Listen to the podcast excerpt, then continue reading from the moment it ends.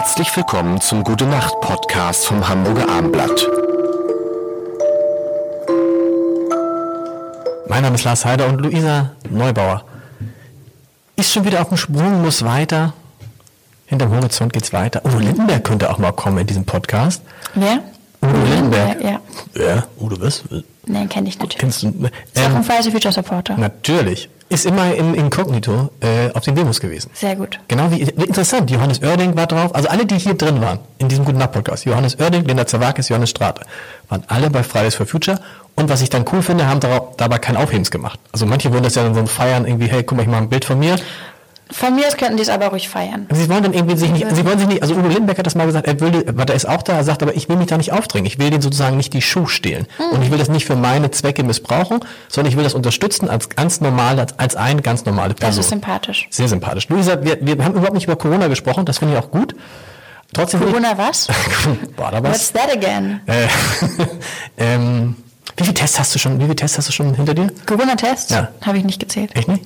Nee, also da weiß ich nicht. Viele, auf jeden Fall. Krass. Also richtige so PCR-Tests oder Schnelltests? Ich habe, ich glaube, bisher nur Schnelltests gemacht. Okay. Und das sind ja in der Regel Wie sind die auch in der Nase oder sind die im Rachen? Wie geht das? beides. Also Mhm. manchmal beides, manchmal nur eins. Ähm, meine Mutter ist Krankenschwester, das heißt, sie durfte, das war ganz nett, äh, die durfte uns alle testen vor Weihnachten, weil dann konnte ich mit meinem Bruder und meiner Großmutter und meiner Mutter Cool. feiern. Das war natürlich wahnsinnig nett.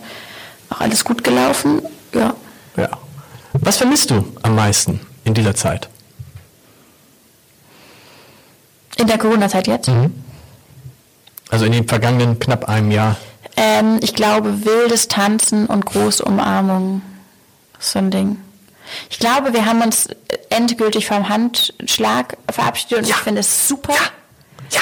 Ein bisschen tragisch natürlich das High Five, das geht damit auch verloren. Ja, aber du, es ist, es ist der letzte, dieses Händegeben ist der letzte Trick Das ist gewesen. wirklich eklig, Es ne? ist, war wirklich eklig und äh, Und das natürlich jetzt, und da denke ich jetzt aber, das Tanzen, ähm, das ist schon ein großes Thema, das ähm, auch Massen, ich mag das schon gerne, ich mag auch gerne so, so ein freundliches Gedränge, ich mag es gerne, wenn es in Bars laut ist und am wichtigsten ist natürlich aus meiner Perspektive, wenn es auf der Straße voll ist, weil wir demonstrieren können, weil wir uns wehren können gegen das, was gemacht wird. Und das ist hier das Problematische gerade in der Situation.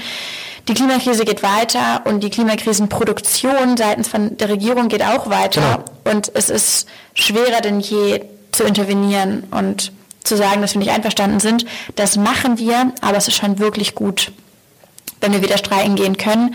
Wir haben jetzt am 19.03. den nächsten globalen Klimastreik. Das wird sehr interessant werden, wie wir den gestalten.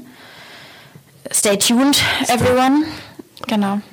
Und das, was ich, was ich, was ich so gesehen habe, ist, dass diese Geschichte, dass die Menschen ihr Leben verändern, das geht, also das macht mich aber auch ein bisschen nachdenklich, weil das geht offensichtlich nur für eine bestimmte Zeit. Ich frage mich, funktioniert, wird das, also wenn wir, wenn wir den Impfstoff nicht gekriegt hätten, wäre ich mir nicht sicher, ob wir Corona besiegt hätten. Da es aber gegen den Klimawandel keinen Impfstoff gibt. Also loben wir den Tag vor dem Abend nicht, noch haben wir das Nee. nicht besiegt. Aber macht ihr das auch so, dass die Menschen nicht auf Dauer ihr Leben grundlegend verändern werden können? Meine Stimme wird immer tiefer, finde ich gut. Naja, Klimakrisen oder Klimapolitik ist ja nicht gleich Corona-Politik. Corona-Politik ist immer nur ein Provisorium gewesen, immer nur eine kurzfristige Einschränkung von allen ganz vielen Sachen, ja auch schönen Sachen, wichtigen Sachen, die uns Spaß machen. Klimapolitik ist ja eine Zusage daran, dass mehr Menschen mehr Freiheit, mehr Sicherheit, mehr Glückseligkeit haben können. Eine Bejahung und mehr ähm, unbedarft sein können, frei sein können und so weiter und so fort. Und das heißt, natürlich wird es auch irgendwie in irgendeiner Form große Veränderungen geben müssen von unseren Gewohnheiten, von dem, was wir eben meinen, sei ein Recht und was sich irgendwann herausstellen wird, als nichts mehr als eine Überheblichkeit. Ähm, und das heißt aber im besten Falle schaffen wir es, das Ganze in einem Rahmen zu packen, dass wir alle eigentlich verstehen können, das machen wir nur für uns, nur damit es uns heute und morgen langfristig besser gehen kann. Ich will gar nichts mehr sagen. Vielen Dank, dass du da warst. Puh, das war knapp. Die vierte Staffel unseres Gute Nacht Podcasts ist gerade zu Ende und gerade noch rechtzeitig kann ich sagen, wer der Gast in der fünften Staffel werden wird. Die beginnt ab dem 22. März und dann wird Anne Fleck zu Gast sein, die Medizinerin, bekannt geworden als der Ernährungsdoc.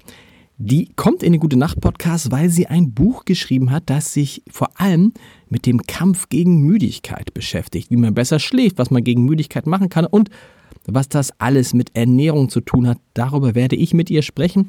Ab dem 22. März immer Montag bis Freitag um 21 Uhr. Ich freue mich jetzt schon drauf. Bis dahin. Tschüss.